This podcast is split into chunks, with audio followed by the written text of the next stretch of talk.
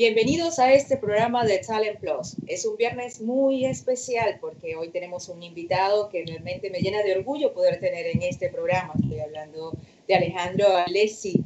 Es una persona que yo considero que es un ciudadano del mundo, una persona que eh, no solamente nació en Venezuela, sino que también se ha internacionalizado eh, desde muy joven, desde una edad muy temprana, empezó a trabajar, pero también empezó a cultivar muchos logros. Una persona que profesionalmente ha alcanzado muchos logros y lo más importante es que esos logros los ha revertido en un proceso en el cual eh, se ha convertido en un consultor de empresas familiares eh, siendo este el mayor de los esfuerzos que hacen las familias por salir adelante.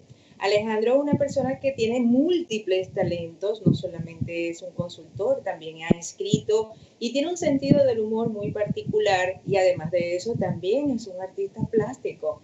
Eh, así fue como nos conocimos en una universidad en Estados Unidos. Y quiero decirle que, que realmente me siento orgullosa de que tú estés aquí y que hablemos de un tema muy interesante que se llama Resilienciémonos, pero con una sección allí que después nos explicarás brevemente por qué separar el monos y él me dice esa parte me encanta y yo lo dejé a su creatividad porque yo sé que a ustedes también les va a encantar.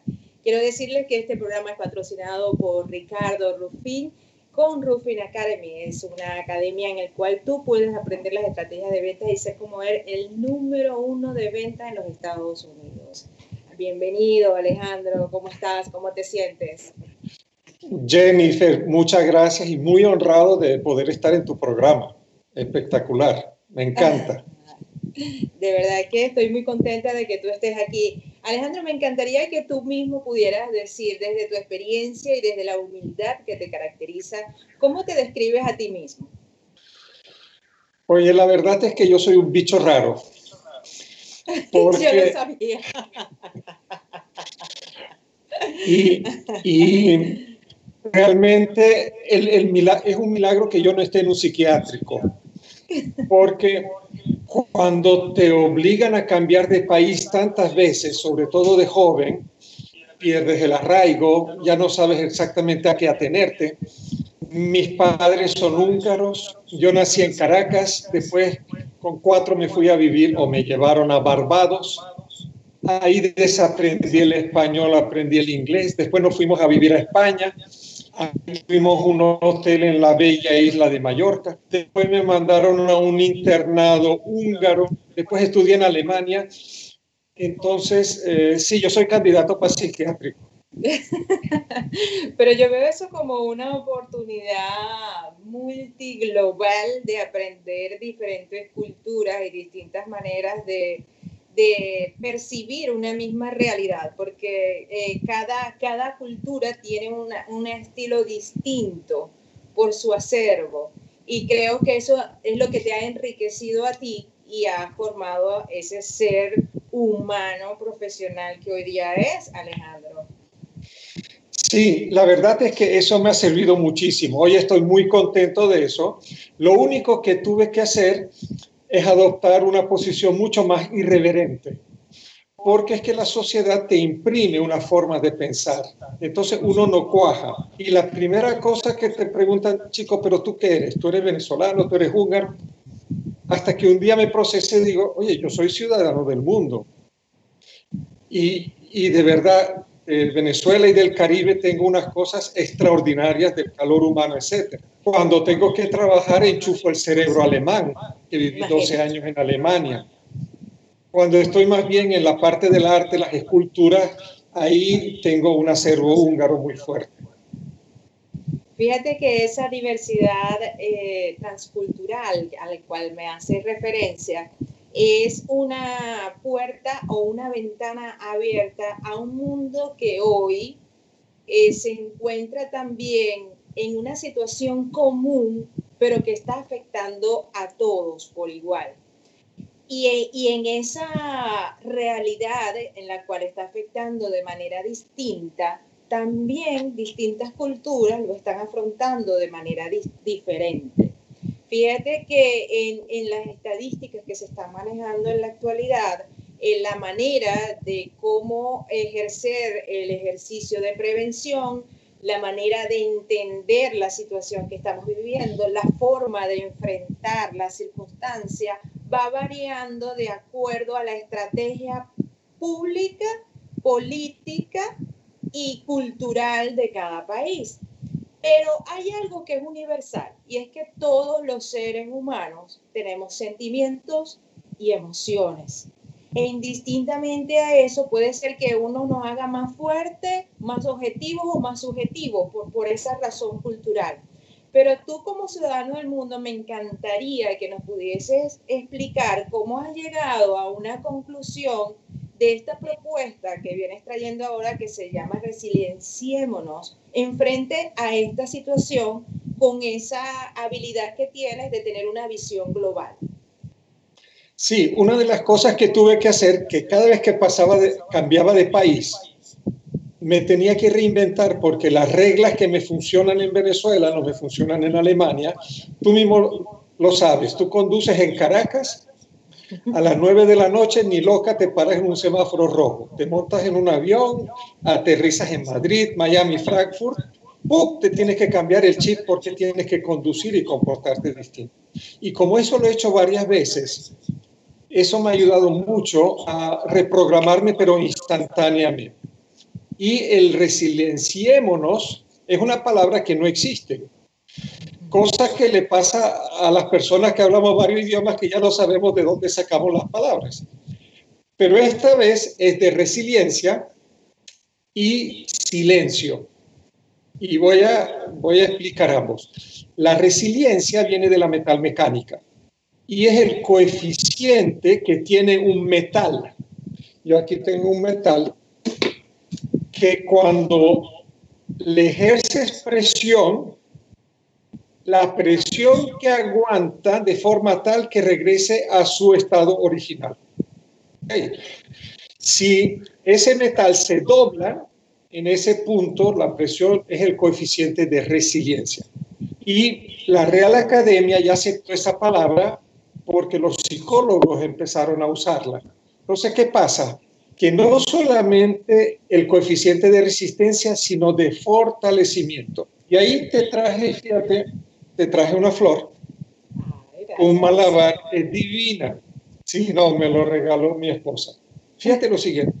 Si uno pregunta qué es más resiliente o qué, primero qué es más fuerte, un, un, un trozo de madera o esto, uno elige el trozo de madera. Si te preguntas qué es más resiliente, yo, por ejemplo, esta rama la puedo doblar y regresa, y la vuelvo a doblar y regresa. Sin embargo, este trozo de madera, si le pongo presión, se rompe. Entonces, en los tiempos de cambio, que es lo que tenemos, nos han movido el piso, algunos hablan de crisis o caos, lo mejor es ser flexible, Tú tienes una tormenta y una hierbita se acuesta y se levanta y los grandes árboles se rompen. Definitivamente. Entonces, ese es un punto de la resiliencia. ¿Por qué el silencio? Porque la creación ocurre en silencio.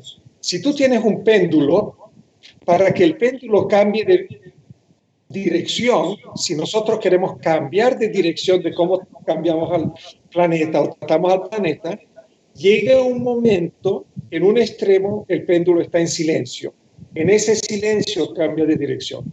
Si tú tienes unas semillas y las quieres sembrar para que brote un árbol, la semilla germina en silencio y en oscuridad.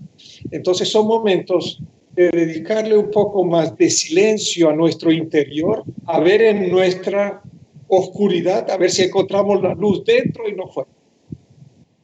Wow, de verdad que te digo honestamente, Alexi, que me impresiona la habilidad reflexiva en la cual eh, nos llevas a pensar.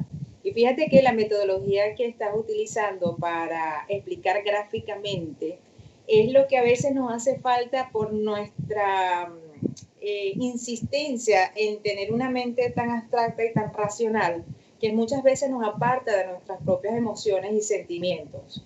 Y es muy importante entender que ese espacio que tú también llamas silencio, yo muchas veces también le digo a la gente, es, es tiempo de hacer un stop, porque ese stop es el que te permite identificar a dónde vas. Yo no sé si a ti te ha pasado que eh, en alguna oportunidad, de pronto entre tantos países, eh, vas conduciendo y de pronto no sabes dónde estás. ¿Qué tienes que hacer? Hacer un stop, respirar volver a darte cuenta dónde estás, es, decir, entrar en tu momento presente y a partir de allí, ok, estoy aquí, voy para allá, ¿qué tengo que hacer? Y allí, bueno, o vuelve a tu mente la dirección hacia dónde vas o buscas en el GPS, pero ya vas coordinando las acciones que vas a hacer. Porque si no, simplemente vas a seguir en un camino perdido, es prácticamente lo mismo. Entonces, e, ese silencio al que tú haces referencia, a las personas que nos están escuchando, ¿qué estrategias o, qué técnicas, qué tips tú pudieras decirles para que ellos empiecen como que a darse ese permiso de no sentirse culpable, porque pareciera ser que el darnos ese permiso también nos hace sentir culpables, como que es que no puedo, es que siento que tengo que hacer por esa necesidad de que si no estoy haciendo algo no valgo. Entonces, fíjate cómo empieza un entramado de emociones, percepciones y creencias que nos empiezan a, inhibir de poder hacer ese momento de stop, de ese momento de silencio, de encontrar esa oscuridad que aun cuando me dé miedo, es mi verdadero yo. Sí. Hay, hay tres cosas que la sociedad y la educación nos ha implantado en la cabeza que hay que hacer, hay que hacer constantemente, ese es uno. Ya el gran Erich Fromm, en su libro Tener o Ser, explica que la verdadera actividad es la pasividad, porque es cuando estás activo hacia adentro. Ese es muy importante. Eh, la otra cosa que ha sido muy, muy dañino es que nosotros tenemos que tener todo planificado. Si tú tomas tu vehículo y te vas de Miami a Los Ángeles, está bien que tú tengas un mapa, pero en la carretera no vas a ver más de 200, 300 metros. Entonces, en este momento nosotros apenas vemos algunos metros del día a día o del mañana, pero la gente quiere tener exactamente qué va a pasar en un mes, seis meses. O sea, que cuando el cerebro se proyecta en el futuro es cuando genera la ansiedad, el temor y el miedo.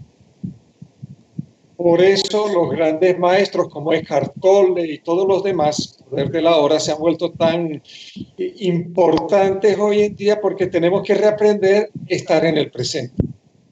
Entonces, el, primer, el, el primer punto, tip, es ser juicioso y realista.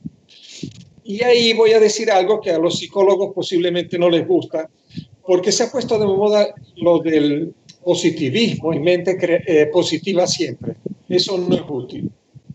Tú tienes tres dimensiones de tiempo, pasado, presente y futuro.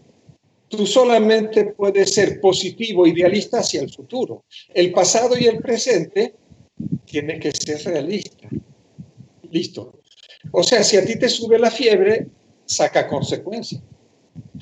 Pero para tener esa sensación de realismo, hay dos peligros. Uno, que no te informes y otro, que te informes demasiado. Entonces, ¿cuál es la línea? ¿Cuál es el equilibrio? El equilibrio es que tú saques consecuencias. O sea, aunque yo estudié cinco años en la universidad en Alemania, económica, ciencias empresariales, lo que más me ha ayudado como consultor es que yo soy caricaturista. Entonces, yo le había hecho todas las caricaturas a los maestros en el colegio. Entonces, ¿qué pasa? Cuando tú eres caricaturista, imagínate Raima, Edo, Way, los grandes zapatas, con cuatro trazos te ponen la realidad sobre el papel. Tú no necesitas 28 mil láminas de PowerPoint para definir la realidad cuando eres un buen caricaturista. Bueno, sea un caricaturista de la vida. Mírese cuáles son los rasgos importantes y cuáles no son importantes. Y no se meta en la novelita de la vida. Impresionante, de verdad que sí. De verdad que te admiro muchísimo por esa habilidad práctica no solamente de vivirlo y hacerlo, sino de poderlo explicar de una manera eh, que se pueda digerir para las personas que nos están escuchando. Vamos al tip 2 acepte y abrace sus sentimientos. Uf, ahí, ahí tenemos mucho que quitarnos. Primero, que los hombres no lloran y una serie de cosas más. Y segundo, de que hay emociones buenas y malas, que el amor es bueno y, la rabia es mala, etcétera, etcétera. Entonces, esa catalogación eh, no es buena, sencillamente. ¿Por qué no es buena? Porque ¿quién nos regaló las emociones? Nuestro creador, papá Dios o como lo quiera llamar. Entonces, si esa divinidad nos ha regalado las emociones, no son malas. La pregunta es cómo las usamos. Entonces, cuando tú sientes una emoción, vamos a decir que sientes tristeza, vívela, porque esa emoción te quiere decir algo. Si tú no canalizas y abrazas las emociones, se van a presentar una y otra vez hasta que les pares. Y lo que no canalizamos como energía se somatiza en el cuerpo. A mí hay una metáfora, si me permites, en este programa, eh, de niño que me ayudó mucho. Yo crecí en la playa y teníamos un hotel familiar. Y yo, bueno, tenía 6, 7 añitos con un montón de hijos de los turistas y fuimos a la playa. Y de alguna forma yo tenía que soltar una ventosidad en ese momento. Entonces, como me daba vergüenza, yo corría al agua y me metí en el agua y, solté mi ventosidad en el agua. Pero ¿cuál fue mi sorpresa? Que las burbujas subieron. Listo, la energía no, no, no, no desaparece, se transforma. Entonces, si tú tienes emociones, ansiedad, etcétera, abrázalo. Dale las gracias. ¿Qué me quieres decir? ¿Qué me quieres decir? Porque todas las emociones truncadas, todas las emociones que denegamos, nos van a salir. Fíjate que mm, en estos días eh, el tema de las emociones ha saltado a nuestra cara de una manera impresionante y como coach me ha tocado conversar con distintas personas que en este momento están sintiendo muchas cosas. Y también te confieso que también estoy pasando por, por, por esa misma situación por distintas circunstancias personales, profesionales. Y lo que me dice es que en la medida que nos aceptamos más humanos, eh, hacernos esa pregunta es lo que nos va a llevar a encontrarnos y conocernos de verdad. Pero eso requiere un acto de valentía. Es un acto en el cual yo me doy el permiso de entender que no soy esa persona mm, incorruptible, que no soy perfecta, que, tengo sentimientos y emociones y que además de eso la inteligencia que implemento para otras cosas, también la tengo que desarrollar en mi inteligencia emocional. Fíjate cuando haces, eh, fíjate, eh, dos cosas, abrazar las emociones, abrazar es un acto, es una acción y mis emociones están allí en la abstracción, pero las estoy sintiendo en dónde? En mi estómago, en mi corazón, en mi mente, en mis nervios, en mis manos que tiemblan, que salgo a caminar y siento que no puedo respirar. Las personas que están en esa circunstancia, en, esa, en, esa, en ese momento, ¿cuáles serían las preguntas que les darían una orientación en tu, en tu experiencia para empezar a encontrar esas emociones y empezarlas a identificar con nombre y apellido, para empezar a abrazar desde una realidad personal porque no hay una fórmula, cada quien vive y experimenta de manera distinta. Ok. Primero, la conciencia de que yo no soy mi mente y yo no soy mis emociones. Es igual que tú dices, yo no soy mi mano, pero mi mano pero yo tengo una mano. O sea, hay un yo que puede ser el observador que le dice a la mano, ábrete o ciérrate. Lo mismo pasa con la mente y después si te entrenas con las emociones. Ahora, no se trata de, denegar algo. Vamos a decir que yo estoy triste. La tristeza o, o, por ejemplo el miedo. El miedo es sumamente útil en una buena dosis porque sencillamente a través del miedo te preserva del peligro. ¿Ok? Entonces, la otra cosa es que el miedo exacerbado hacia el extremo te paraliza, con lo cual no es útil. Y cuando uno siente una emoción, dependiendo del rango en que lo sientes, pregúntate de dónde viene, qué me hace sentir a mí así. Yo conozco gente que sale a montar en bicicletas con paracaídas. Wow. ¿Por qué? Porque tiene cierto temor, tiene miedo, etcétera, etcétera. Entonces, la pregunta de dónde viene no es el miedo que tenemos que trabajar. Posiblemente tengamos una herida en nuestra autoestima. Entonces, siempre hay una causa originaria que vale la pena trabajar para poder eh, influir sobre el efecto que la emoción que tenga. Y la otra cosa me preguntaste sobre preguntas. Hay dos preguntas básicas que hace el ser humano. Una pregunta es el por qué, pero el por qué siempre te va a llevar al pasado y a la explicación o a la justificación. Listo, es mucho más importante preguntarse el para qué. Es el para qué. O sea, si alguien tiene una enfermedad o le dio esto y lo otro, oye, ¿para qué? ¿Para qué me surge este miedo? ¿Qué me quiere decir? ¿Qué puedo aprender? En definitiva, eh, la condición humana siempre nos lleva a esa pregunta del por qué. Y fíjate que el para qué tiene una finalidad incluso como teleológica o que responde a, una, a un propósito superior.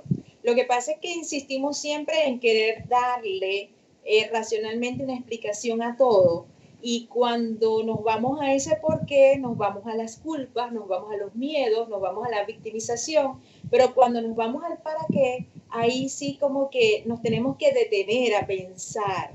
Y ese ejercicio de pensar solamente se puede lograr a través de, que de ese silencio, al cual tú nos haces referencia. Es muy importante que nosotros logremos rescatar ese momento de silencio porque para que estos tips que tú nos estás facilitando en este momento eh, puedan ser de utilidad, tenemos que darnos ese espacio. Definitivamente es la fórmula idónea para que cada uno de nosotros en nuestras circunstancias en nuestro momento y desde cualquier lugar del mundo nos demos permiso de hacer ese silencio y lograr ese primer tip que nos pusiste allí. Ok, y luego ahora este que tiene que ver con abrazar nuestras emociones. Un tercer tip.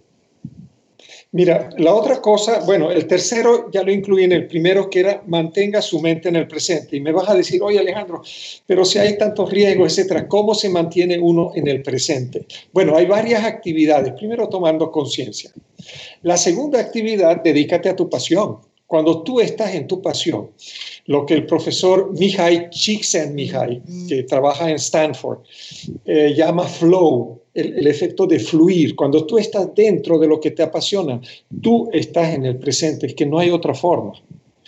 Cuando tú estás en el humor, pregúntaselo a Claudio, Laureano, Emilio y a los grandes, tú estás en el presente, tú no puedes estar en otra parte. Cuando tú ríes de corazón, tú estás en el presente. Cuando tú agradeces, tú estás en el presente. Cada vez que agradeces, tú reafirmas que valoras lo que lo que tienes o lo que ves y eso estar en el presente. Cuando tú bailas estás en el presente. Entonces hay una serie de actividades que vale la pena hacer, porque preocuparse es catapultar el cerebro hacia un futuro incierto que de todas formas no domina. Y la pregunta es, ¿para qué te vas a ocupar del futuro si ese va a venir solo? Definitivamente. Y fíjate que en estos días eh, mi hermano me decía, pero bueno, ¿por qué tú estás practicando ahora Bélida? Si tú tienes más de 40 años, yo le decía, porque es una manera de hacer algo que me gusta, que estoy aprendiendo y además de eso, que me llena de endorfinas, que me hace feliz. De alguna manera, en ese momento, en ese compás de tiempo, yo no estoy pensando en otra cosa más que en bailar, en otra cosa más que hacerlo lo mejor posible en otra cosa más que no sea disfrutar de ese espacio y de ese momento. Entonces, la verdad que eh, ese tip que nos dice de eh, el ejercicio práctico de cómo irnos acostumbrando a mantenernos en el presente es haciendo precisamente eso, dibujar, estoy en el presente, bailar, cantar, caminar, son acciones propias, pero fíjate que uno de los retos más grandes es tomar la decisión. Te lo digo porque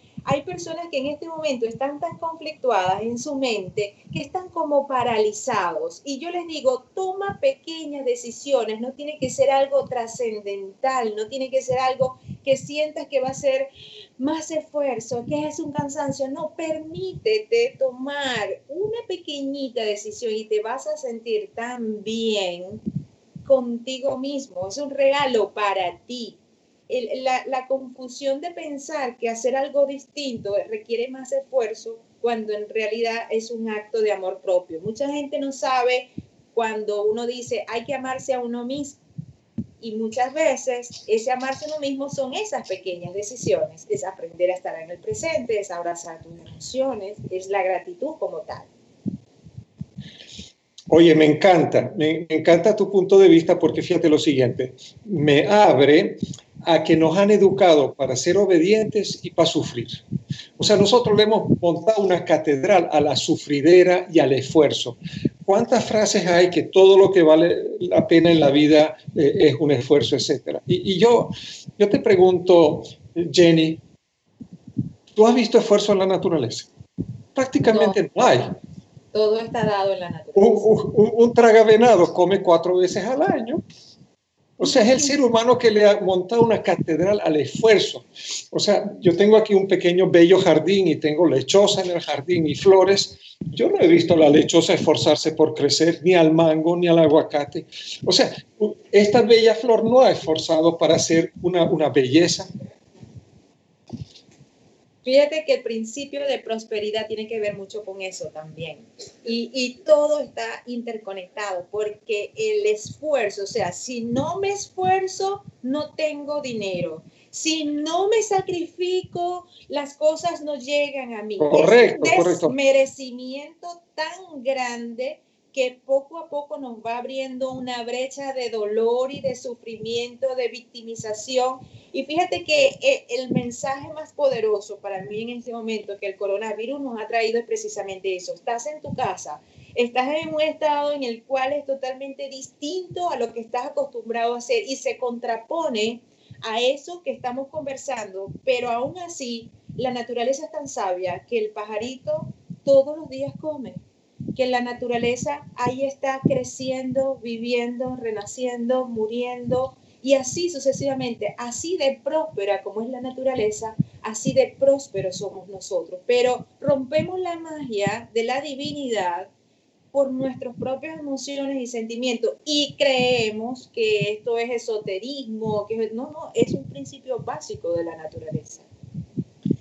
Sí, y hay que combinar el corto plazo también con el largo plazo porque sin lugar a dudas todos necesitamos cierta planificación.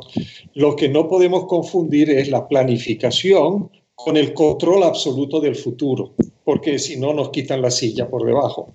Y con eso voy al cuarto punto, que es el siguiente. Eh, practica la conciencia y la atención de tu mente, siempre. O sea, eso, el, 95% de la población, el 95% del tiempo vive en piloto automático, lamentablemente. Entonces, un ejercicio es observa tu mente, para lo cual hay que concientizar algo. Yo no soy mi mente, mi mente es parte de yo, de mí, entonces yo puedo observar mi mente. Y Jenny, yo salí de casa a los 13 años. Imagínate que cambié la playa por un monasterio en Baviera. Me mandaron a un colegio que estaba en un monasterio con curas y monjas. Y en invierno llegamos hasta, eso estaba en Baviera, 22 grados bajo cero. O sea, nuestro freezer tiene 17 a 19. Esto era 22 en invierno. Entonces, imagínate un carajito con 13 años que lo llevas de la playa de Mallorca, del Mediterráneo, a menos 22 grados. Entonces, eh, y es ahí donde yo a veces me sentaba, me metía en mi silencio y engañaba a mi cerebro. Y mucho más tarde aprendí que el subconsciente no puede diferenciar en la realidad real, digamos, vista, y la realidad imaginada o vivida con altas emociones. ¿okay? Por eso los sueños te pueden sofocar. Eso es una realidad netamente de fantasma mental. Entonces yo me sentaba y digo, yo ahorita voy a estar en la playa. Y durante 15 o 20 minutos yo estaba en la playa, yo olía la playa, yo, eh, yo eh, jugaba con mis amiguitos, yo abrazaba a mi mamá. y a los 15 minutos regresaba y estaba en mi hábitat y tenía la sensación, yo hice un viaje y yo estuve allá. Entonces, eso lo puede hacer todo el mundo.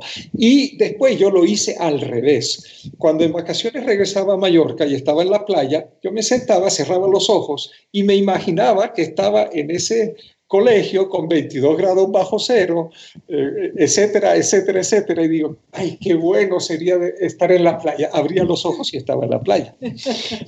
Si esto alguien lo practica, eso va así de rápido.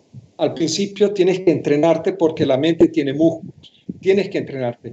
Hoy, por ejemplo, vivimos con mi esposa desde hace cuatro años y medio en Medellín y sobre todo los primeros días eh, yo me transportaba a Caracas con la falta de agua, con esto, con lo otro, y después regresaba para valorar que aquí puedo salir a caminar por las calles. Y tú empiezas a valorar lo que tienes si también haces eso en la dirección contraria, en una situación peor y después regresas a tu mejor.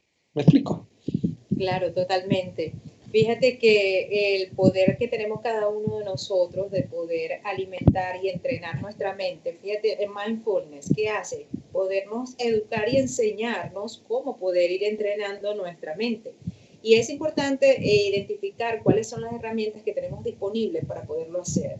Es asombroso cómo a tus 13 años lograste imaginar y recrear en todos tus niveles sensoriales, es decir, veías, escuchabas, sentías eso que tú querías. La cuestión es que a veces las personas insistimos en recrear lo negativo y no recrear lo positivo. Y es allí donde tenemos que estar atentos y alertas. O sea, ¿qué es lo que yo quiero vivir y cómo lo quiero experimentar? Porque definitivamente eso que estamos recreando es aquello que nos va a dar el alimento para seguir adelante en atención a lo que queremos para nosotros mismos. Entonces, la pregunta es, ¿qué es lo que estás recreando y qué es lo que estás alimentando? Para que entonces ese entrenamiento sea lo más positivo posible y que pueda darnos a nosotros lo mejor de nosotros mismos. Entonces, hacerlo de una manera también consciente. Ale, si puedes hacerme nuevamente el requerimiento en, en, el Instagram que se cayó y no te están escuchando. Claro que sí. Algunos. Eh, aquí eh, tengo conectado a Thais, Andrés Augusto, a Mónica, a Edward, a Humberto Terán también. Y eh, lo más importante es que puedan escucharte en este momento y por supuesto... Oye, si déjame, por alguna razón, ok, listo no hay ningún inconveniente. En este momento estamos aquí, ya Alejandro, ya te tengo. Ok. Y ya lo tenemos aquí. Está bien, así, perfectamente. Acá, ya va. Ya va. Y lo volteamos acá. Ok, ahora sí, listo. Estamos desde la casa y estamos en vivo, ya estamos haciendo la conexión nuevamente. Eh, ¿Por qué es importante hacerlo a través de esta vía? Porque eh, ciertamente ahorita estamos haciendo un gran consumo de contenido y creo que es importante que cada uno de nosotros tengamos a la mano la información requerida para poder encontrar tal vez esas respuestas que estamos eh, buscando en este momento y que tal vez así como hablábamos hace rato de la prosperidad y de la simplicidad, eh, tu mensaje, tu experiencia, la forma práctica como lo explicas, pudiera hacer ese clic cognitivo en las personas para que pudieran encontrar definitivamente así de fácil y de sencillo esa respuesta que estamos tratando de buscar.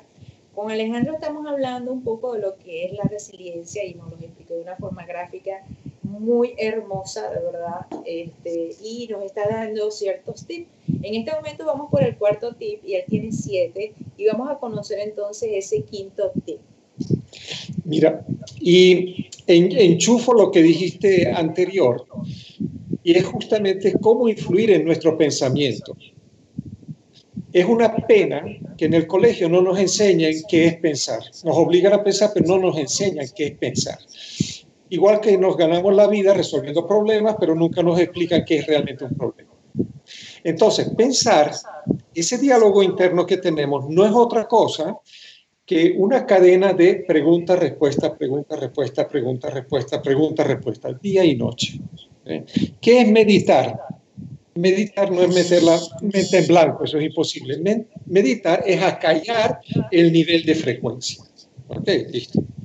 Entonces, si tú tienes pregunta, respuesta, pregunta, respuesta, pregunta, respuesta, eh, lees una mala noticia, ay, ¿cómo va a terminar esto?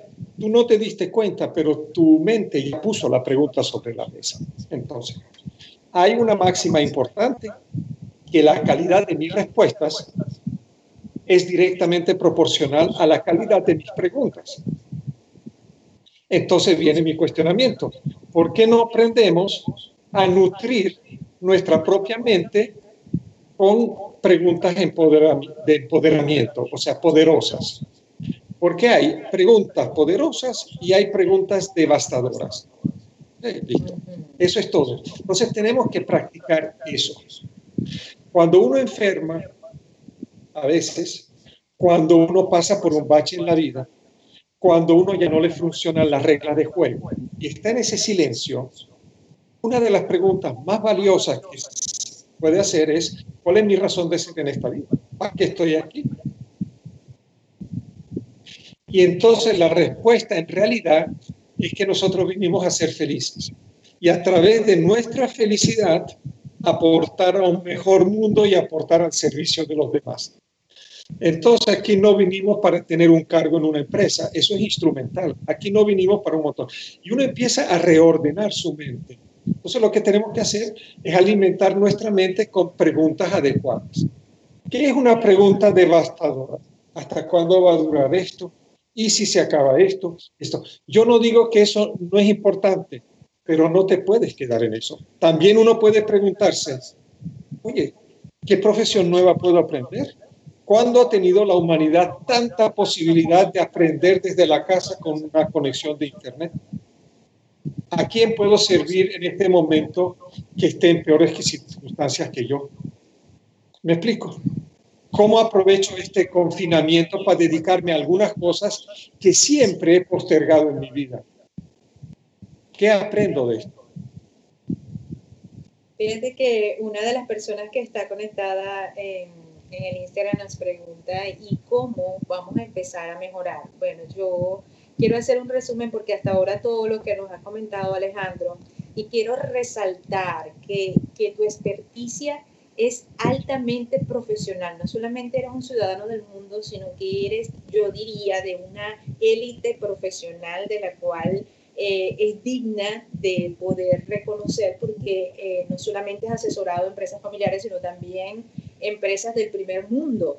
Y eh, esto lo hago con una intención muy clara, y es que profesionalmente cuando nosotros vemos desde el ego esas cosas, mm, a veces no le damos espacio a lo que tú nos explicabas desde el principio, esa necesidad de hacer silencio para poder empezar a poder a dar orden en nuestra vida.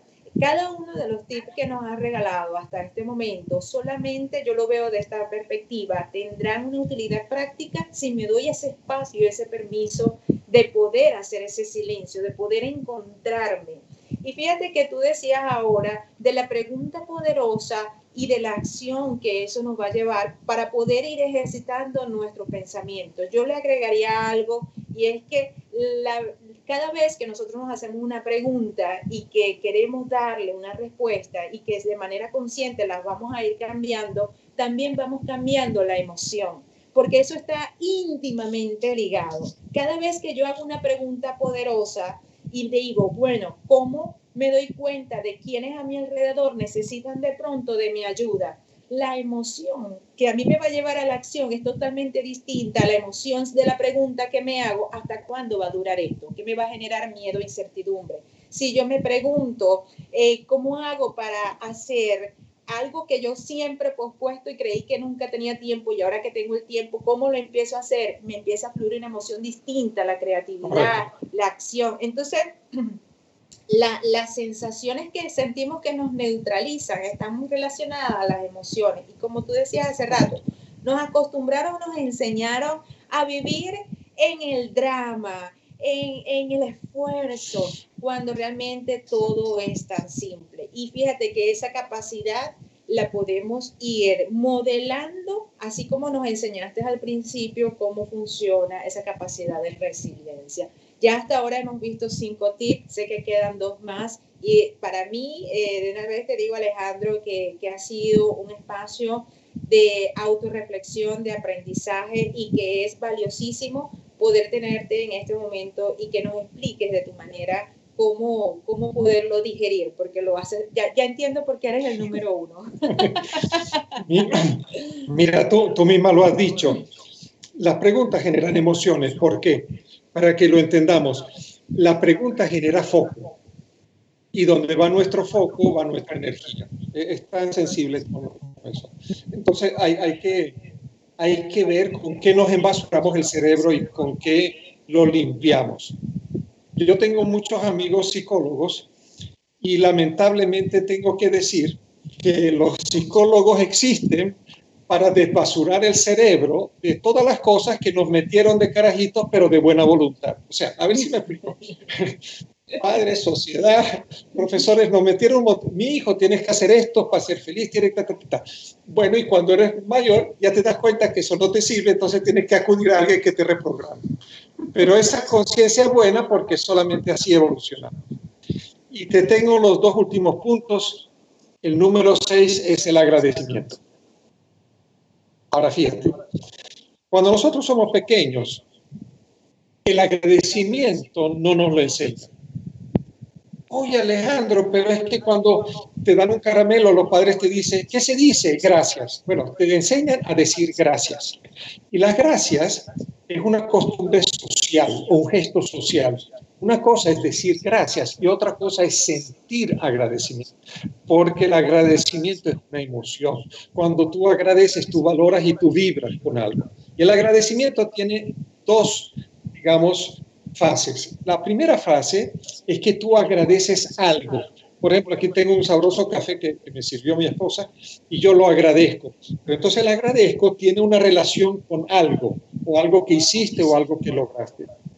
Si tú eso lo sigues practicando, llega un momento que tú vives en agradecimiento. Y el agradecimiento es una de las mayores frecuencias vibracionales del ser humano por lo cual el agradecimiento sana. El amor, el agradecimiento sana. Entonces, yo no necesito una causa para sentir agradecimiento porque vivo en agradecimiento. Bueno, eso ya es el PhD del, del agradecimiento. Pero cuando tú agradeces algo, que un pájaro te visitó, que la flor salió tan bella, etcétera, tú estás reafirmando ese algo. Y lo que tú reafirmas y valoras, tú lo atraes.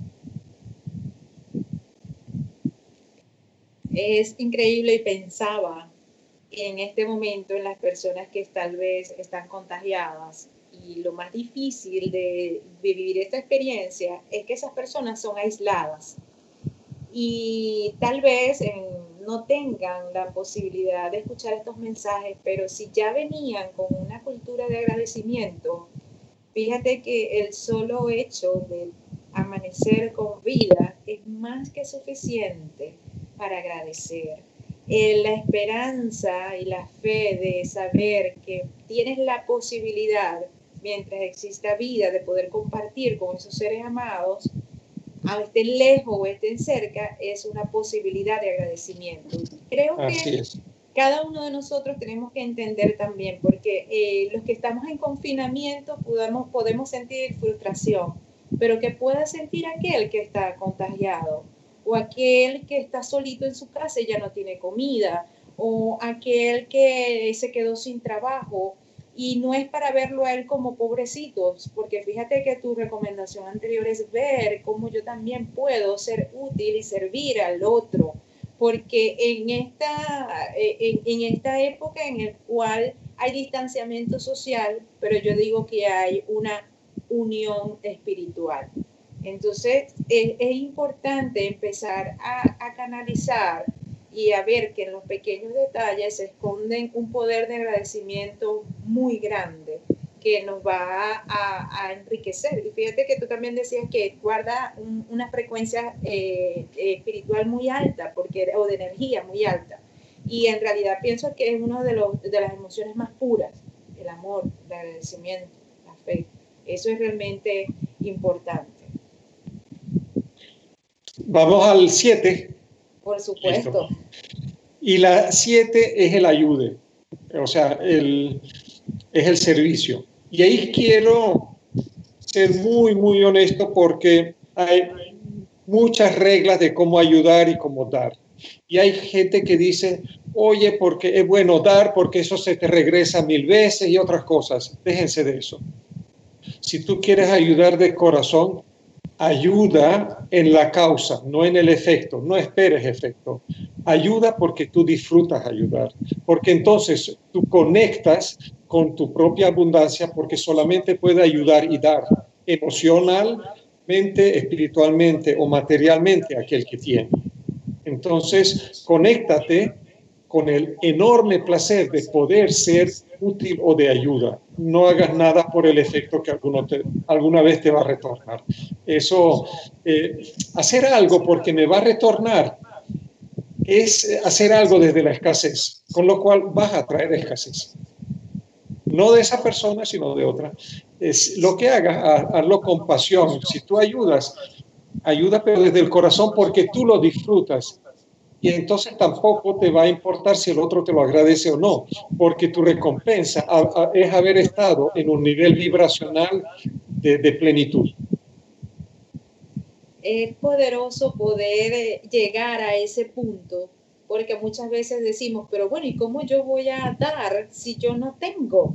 Pero en realidad tenemos más por dar, porque a veces solamente escuchar una llamada, eh, un gesto simple que no tiene que ver con dinero, mira, hasta un abrazo es más que suficiente para poder ayudar a una persona que en este momento no solamente se siente solo, sino que tal vez eh, está vibrando en una frecuencia muy inferior porque no cuenta con los conocimientos y las herramientas, porque también hay que aprender a ser compasivos, porque muchas veces no sabemos qué hacer simplemente por desconocimiento, pero ya la responsabilidad empieza cada uno de nosotros cuando empezamos a conocer. Y de verdad, Alejandro, me encantaría que pudieras hacer un resumen de todo lo que nos has traído para aquellas personas que hasta este momento se empiezan a conectar y dar esa reflexión final para que entonces me expliques también un poco, y yo sé que estoy aquí combinando varias preguntas porque hay dos cosas que me tienen con duda. Una, la sección de monos, ¿por qué lo divides? Y dos, ¿por qué tienes allí eh, ese papelógrafo atrás. Explícame qué vas a hacer.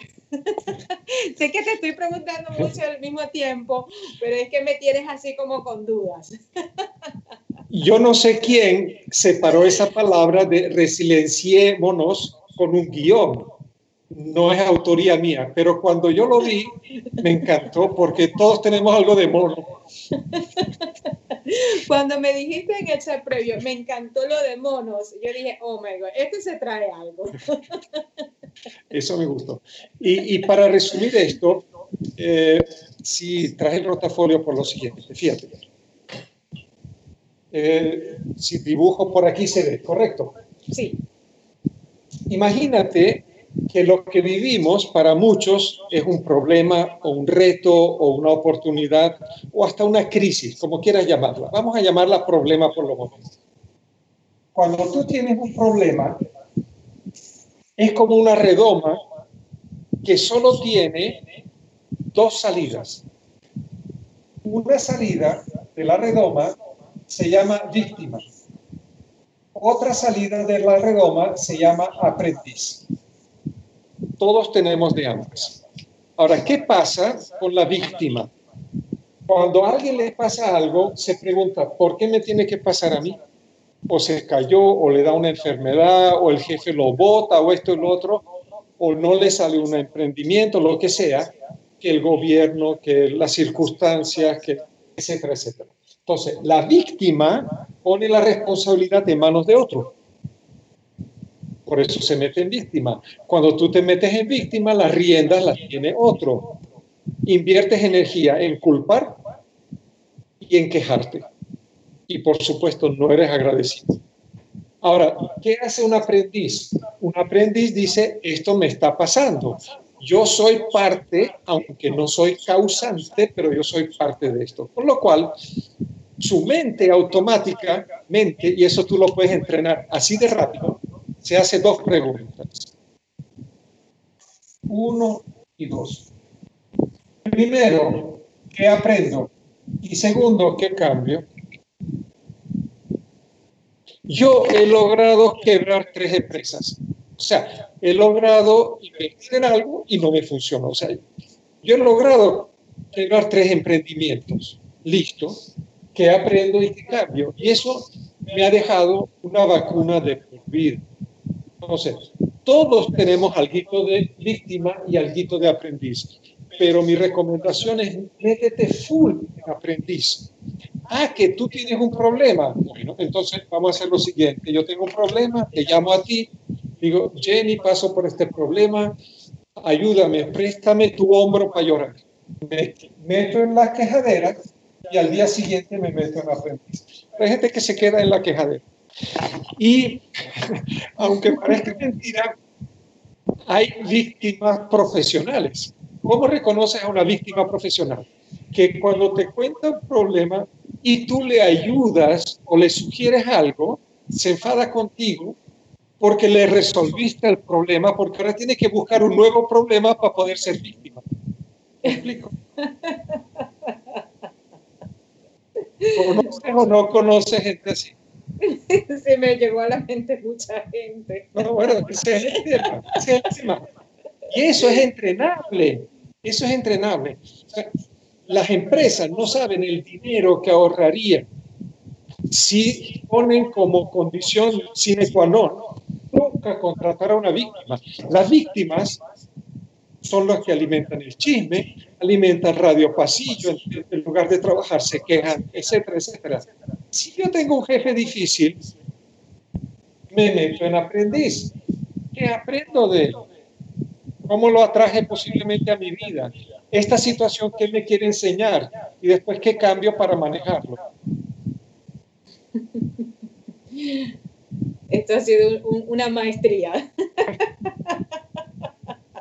No, fíjate, yo llego a esta conclusión porque yo soy Sagitario, que es signo de fuego, y además ascendente Aries, dos de fuego. Y yo he tomado muchas decisiones a temprana edad y tengo una altísima capacidad de meter la pata, cosa que es muy bueno porque me ha metido un montón de vacunas.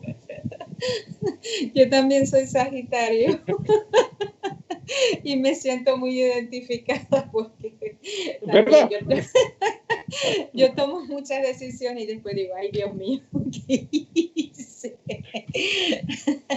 Pero fíjate que la vida me llevó, yo nunca quise ser educadora y, y yo empecé estudiando ingeniería en computación, pero salí embarazada y entonces tuve que cambiar mi carrera de educación. Yo dije, nunca en mi vida yo voy a estar 20 años dentro de un aula. Pero en ese momento se dio un proceso de cambio a nivel educativo en, en, el paradigma de lo que era el constructivismo, el cognitivismo y toda esta cuestión. Y entonces por eso pude aprender dentro de otro paradigma y me abrió muchas otras puertas para hacer el cuento corto.